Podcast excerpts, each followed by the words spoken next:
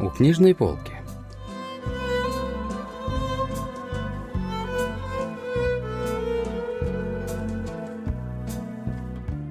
Рассказ «Госпожа Б. и любовные письма» писателя Хён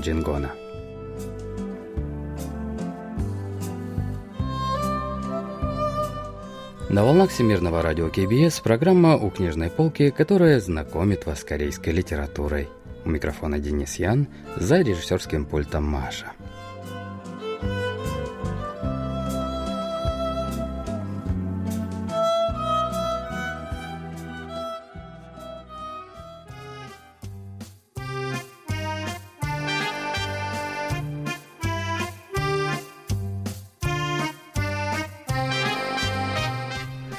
Госпожа Б. – учитель женской школы и комендант школьного общежития, известная как женщина строгих нравов и истовая христианка, убежденная в правильности своего одиночества. В рябом лице этой почти сорокалетней старой девы, как ни старайся, нельзя было увидеть образ непорочной девушки, а ее сухая, грубая, пожелтевшая кожа напоминала заплесневелую вяленую рыбу. Все в ее облике указывало на нескрываемые признаки старения. Морщинистые складки лба, на котором не осталось гладкой кожи, жидкие волосы, которые даже не собирались в обычный хвост и поэтому небрежно зачесывались ею в пучок на затылке, напоминавший козий помет. Она была настолько строгой и жесткой, что учениц бросала в дрожь, когда она свирепо поглядывала на них из очков, плотно сжав острые губы.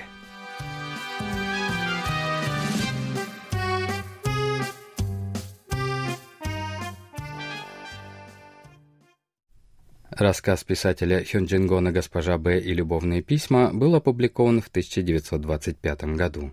Произведение начинается с описания внешности госпожи Б, коменданта женского общежития. Есть одна вещь, которую героиня до смерти ненавидит. Это любовные письма юных наставниц, а письма о вечной любви в общежитии, где жили одни девушки, приходили пачками ежедневно. И каждое из этих писем проходило строгий контроль госпожи Б.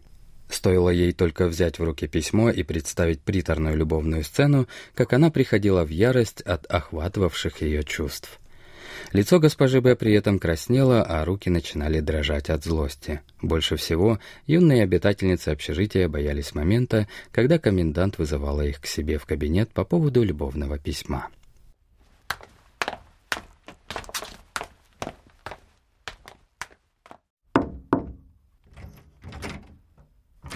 С нетерпимым от оскорбления видом и громко сопя госпожа Б. расхаживала взад-вперед по кабинету. Она злобно смотрела на вошедшую ученицу и, будто готовясь разом проглотить ее, медленно подходила вплотную так, что их лица едва не соприкасались. Даже не зная причины вызова, но уже напуганная настроением госпожи Б, девушка растерянно колебалась и в конце концов выдавала комариным голосом. «Вы меня вызывали?» «Да, вызывала. А как же?» Прогавкав эти слова и с видом высшей степени недовольным, госпожа Б. с грохотом притягивала к себе стул и обрушивалась на него, а потом при виде по-прежнему стоявшей студентки снова переходила на крик. «Что стоишь как столб? Сесть не можешь?» Учитель и ученица садились друг напротив друга, разделенные малюсеньким столиком.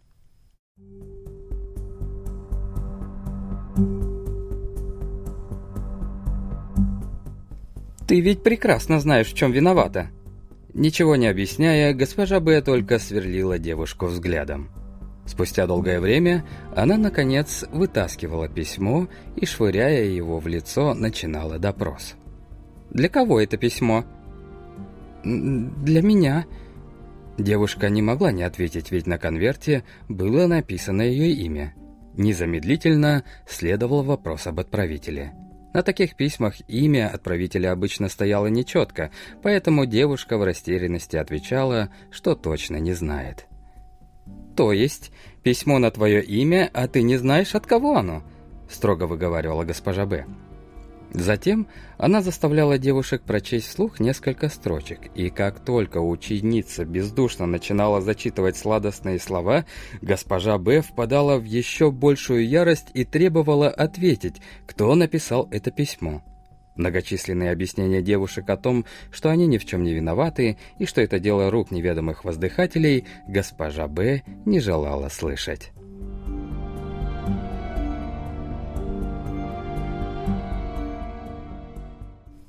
Сколько бы ни говорили ученицы, что не знали имя отправителя письма, госпожа Б. этого не слышала. Она даже угрожала исключением из учебного заведения, если девушка не скажет правду.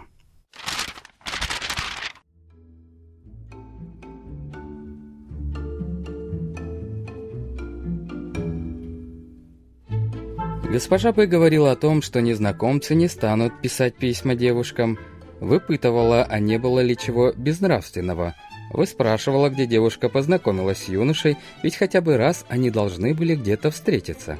А если девушке, уже не справлявшейся с усталостью, доводилось ответить, что, возможно, они виделись на школьном концерте или ярмарке, как госпожа Б. тут же начинала копать глубже. Смакуя подробности, она выспрашивала, как юноша смотрел на ученицу, с каким лицом, о чем говорил.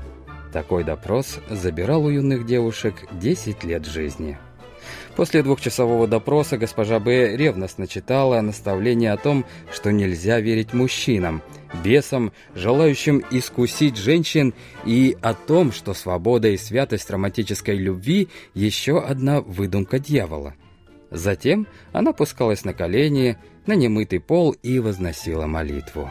Со слезами на глазах и призывая имя Бога в конце каждой фразы, госпожа Б. неустанно молила о спасении маленькой овечки, готовой вот-вот впасть в дьявольское искушение. Так же, как и любовные письма, госпожа Б. ненавидела, когда общежитие посещали ученики мужского пола. Дело в том, что под запретом были визиты не только учеников противоположного пола, но и родителей, братьев и сестер учащихся. Когда кто-то из них приходил повидаться с родственницей, придумывались все возможные отговорки. То правила общежития запрещают любые встречи, то идут уроки. Девушки даже пытались объединяться в борьбе за надлежащее к себе отношение и подключали к своим усилиям директора школы, но госпожа Б. была неизменна. Вот что говорит об общежитиях тех времен литературный критик Чон Сойон. 이 작중에서 배경이기도 한 기숙사는 상당히 상징적인 장소라고 할 수가 있습니다. 그러니까 학교 혹은 기숙사가 굉장히 근대적인 기관이어서 그런데요. Общежитие, в котором происходит действие рассказа, очень символично. Школа или общежитие – это учреждения, которые возникли в современности. Раньше ответственность за образование лежала на семье. Школа приняла на себя важную функцию социализации учеников. Конечно, школа давала знания, но также через различные правила формировала человека, приспособленного к жизни в современном современном обществе и коллективе. Так в общежитии чрезвычайно строго регулировалось время и повседневная жизнь студентов, и это оказывало на них сильное давление. Поэтому в то время школы или общежития воспринимались как тюрьма. Общежития при женских школах были еще строже. Они были очень закрытыми, при этом ситуация усугублялась еще и дискриминацией в отношении женщин. Как мы узнаем из рассказа, ученицы не могли встречаться с противоположным полом и получать от них письма. В противном случае их ожидало суровое физическое наказание, даже если они объясняли, что не знакомы с отправителями писем. 보이지만 당시 기숙사가 실제로 그랬기도 했어요.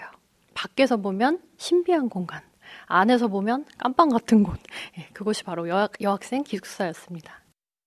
Однажды в общежитии госпожи Б начали происходить загадочные вещи. По ночам, когда ученицы уже крепко спали, в общежитии стали раздаваться странные звуки. Иногда это были неожиданные смешки, иногда мужские и женские перешептывания – это длилось не день и не два, и слышали это многие ученицы. 보고 싶었습니다.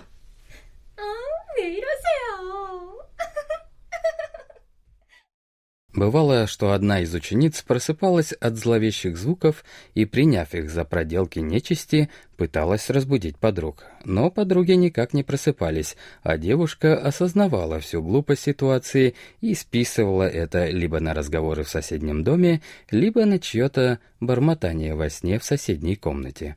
Поэтому девушка успокаивалась и снова засыпала. Но как-то раз одна из учениц проснулась ночью, чтобы сходить в туалет, и снова услышала странные звуки. От страха она разбудила других соседок, и теперь они втроем начали вслушиваться в загадочные звуки. Сначала они тоже подумали, что это разговоры девушек из соседних комнат, которые не могут уснуть.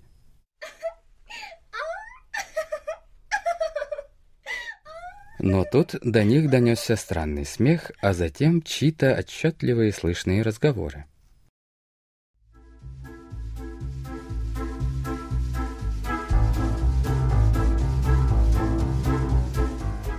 «О, милый Техун, будет ли так хорошо?» — говорил кокетливый женский голос. «Дорогая Кёнсук, я буду только рад, если вы будете довольны», Почему же только сейчас вы поняли, как пылает из-за вас мое сердце?» Мужской голос был охвачен эмоциями. На какое-то время установилась тишина. «Пожалуйста, отпустите. Разве поцелуй был не слишком долгим? Что, если нас кто-то увидит?» В женском голосе угадывались нотки флирта. «Разве не будет лучше, если поцелуй продлится дольше? Даже поцелуй длиной в мою жизнь не покажется мне долгим, но и короткий поцелуй меня не устроит», — отвечал мужской голос.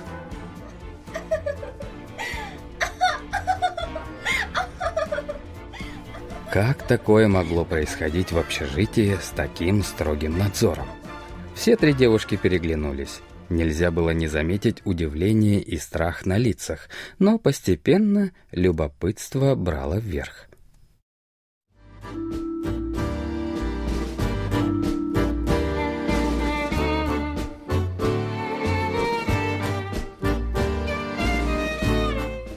Все трое вдруг представили романтическую сцену. Возможно, какой-то юношей, не в силах больше сдерживать свою страсть к одной из обитательниц общежития, долго кружил вокруг здания, а под покровом ночи все же перелез через ограду. Возможно, когда свет во всех окнах погас и лишь луна проливала серебряный свет, одно из окон тихо открылось, а из него помахала белым платком девушка, подавая знак возлюбленному.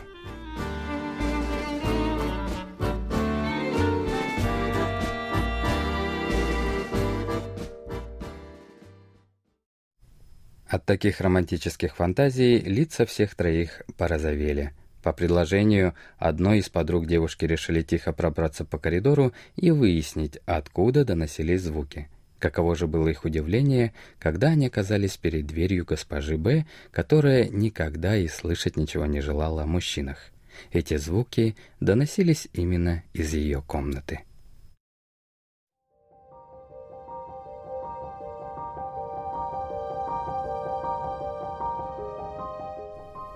Вскоре оттуда снова послышался мужской голос. «О, мой ангел! Мой рай!»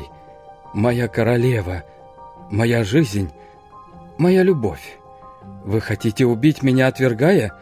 Хотите разбить мое сердце вашими губами, которым теперь принадлежит моя жизнь?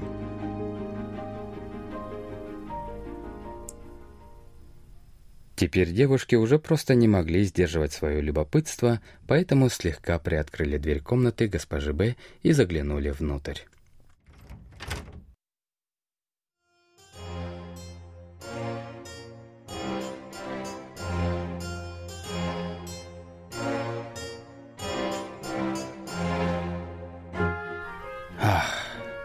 Какое странное это было зрелище. В свете непотушенной лампы виднелась кровать, усыпанная теми самыми любовными письмами учениц общежития, а посреди беспорядочно развернутых писем сидела госпожа Б. Она была одна, совершенно одна. Без очков и оттого близоруким взглядом с разведенными руками она всматривалась в одну точку. С молчаливо молящим видом вяленой рыбы и с приоткрытым ртом, будто в ожидании поцелуя, госпожа Б. бормотала недавние слова мужским голосом. Но вдруг, безо всякого перехода, мольбы сменились обидой на лице комендантши. Будто отталкивая кого-то, она произнесла на этот раз сердитым девичьим голосом. «Не люблю! Не люблю таких мужчин, как вы!» Внезапно она подняла одно из писем. Разумеется, любовное письмо, адресованное подопечной, и, водя им по лицу, сказала. «Это правда? Вы правда так меня любите? Любите меня как свою жизнь? Меня? Именно меня?» Затем госпожа Б. взяла себя в руки, хотя ее голос дрожал от стоявших в горле слез. «Что это с ней?» — недоумевала шепотом одна из учениц. «Похоже, она спятила», — отвечала другая. «Иначе зачем бы она вела себя так посреди ночи?»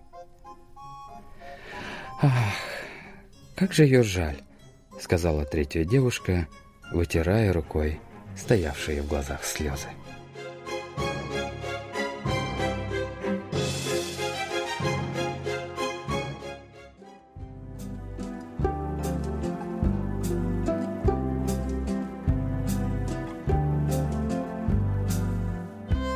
Этом мы заканчиваем наш рассказ о произведении «Госпожа Б. и любовные письма» писателя Хён Джингона. Спасибо за внимание и до встречи в следующий вторник.